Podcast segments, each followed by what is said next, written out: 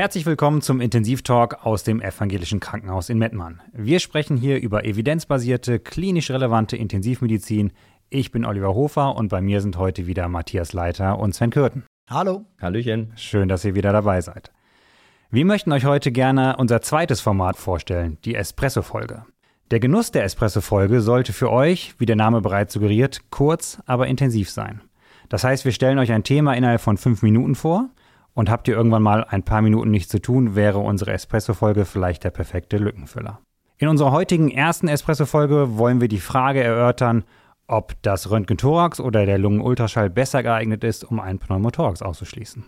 Ja, absolut. Wir haben das als häufige Fragestellung ähm, gerade bei Patienten nach ZVK-Anlage und umso wichtiger auch bei jungen Patienten, wo wir ja vermeiden wollen, Röntgenstrahlen anzuwenden, Patienten, die möglicherweise auch mit dem Sinusrhythmus äh, auch anderweitig eine gute Lagekontrolle ZVKs äh, erreichen können. Hier können wir vielleicht auf den Röntgenthorax verzichten. Also viele ZVKs, äh, also viele verzichtbare Röntgenthoraces, Fragezeichen. Dazu kommen noch die Patienten, die wir im, im Schockraum regelmäßig haben als regionales Traumazentrum.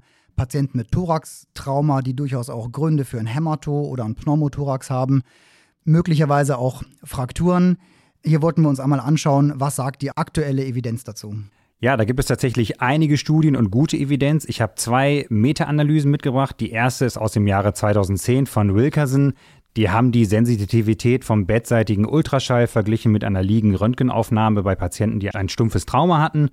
Das sind insgesamt vier prospektive Observationsstudien eingeschlossen worden und insgesamt waren das dann über 600 Patienten. Und die sagen ganz klar, die Sensitivität vom Lungenultraschall, die liegt so zwischen 86 und 98 Prozent und die vom Röntgenthorax nur bei 28 bis 75 Prozent. Die Spezifität der beiden Verfahren war fast bei 100 Prozent. Die meiner Meinung nach interessantere Meta-Analyse ist eine Cochrane-Analyse aus dem Jahre 2020 von Brightwell, veröffentlicht in den Annals of Emergency Medicine. Da haben die den Lungenultraschall verglichen, ebenfalls mit einer Liegendröntgenaufnahme zur Diagnosefindung eines Pneumothorax in der ZNA.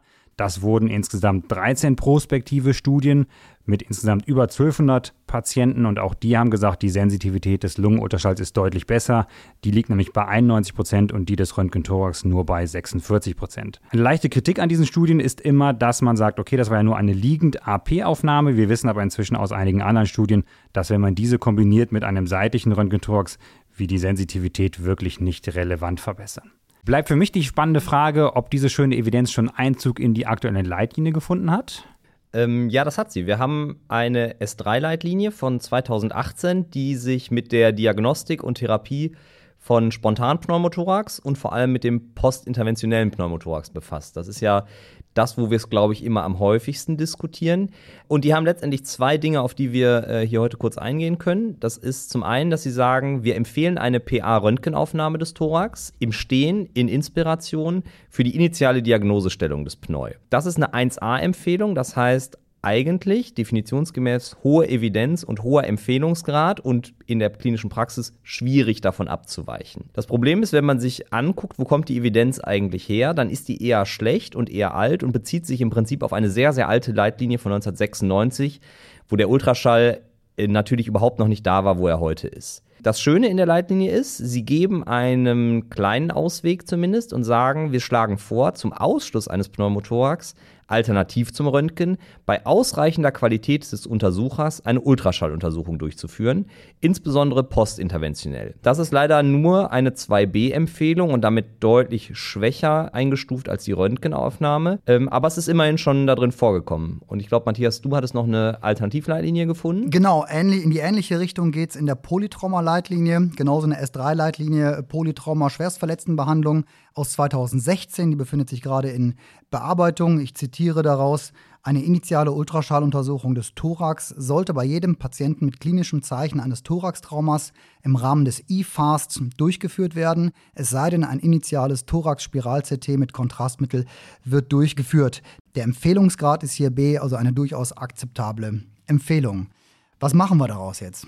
Das äh, Problem ist, und das ist ja auch bei uns immer noch offene Diskussion, wir haben ein Problem in der ganzen Sache, nämlich die genaue Lage des ZVK. Und die kriegen wir ja tatsächlich aktuell nur im Röntgenbild wirklich gut hin. Das lässt sich für uns im Ultraschall ja tatsächlich nicht gut darstellen, oder? Alternativ wäre da natürlich die Alphacard-Lagekontrolle, also die Lagekontrolle der, der Spitze des ZVKs, ähm, die eben nicht zu tief sein sollte, nicht im rechten Vorhof landen sollte, wo das äh, Erregungsbildungssystem des Herzens durchaus Kontakt mit dem Katheter haben könnte und dann maligne Herzrhythmusstörungen hervorrufen könnte, sondern eben Alphacard kontrolliert der ZVK vor dem rechten Vorhof platziert werden sollte. Schön, dann sind wir, denke ich, schon beim Fazit. Die Studienlage ist für uns klar. Lungenultraschall ist deutlich sensitiver als das Röntgen-Thorax. Die Frage ist, was ist State of the Art, beziehungsweise wie definieren wir es? Ist das die aktuelle Leitlinie, wo der Röntgen-Thorax eher noch empfohlen wird, oder ist das die für uns gute aktuelle Evidenz? Wie machen wir es also im EVK in Mettmann? Wir haben einen internen Qualifikationsnachweis entwickelt. Da muss der Assistent 25 Thoraxschall durchführen unter Supervision. Da müssen fünf Pneumothoraxes bei gewesen sein. Dann bekommt er eine Bescheinigung von uns und darf hiernach nach der ZVK-Anlage zum Ausschluss eines Pneus den Lungenultraschall machen und die Lagekontrolle des ZVKs, die führen wir mit dem Alpha-K durch. Dann bleibt mir noch zu sagen, dass natürlich die gesamten Studien, die wir hier zitiert haben, findet ihr in unseren Show Notes. Ich hoffe, es hat euch gefallen und wir hören uns bald wieder. Tschüss. Ciao.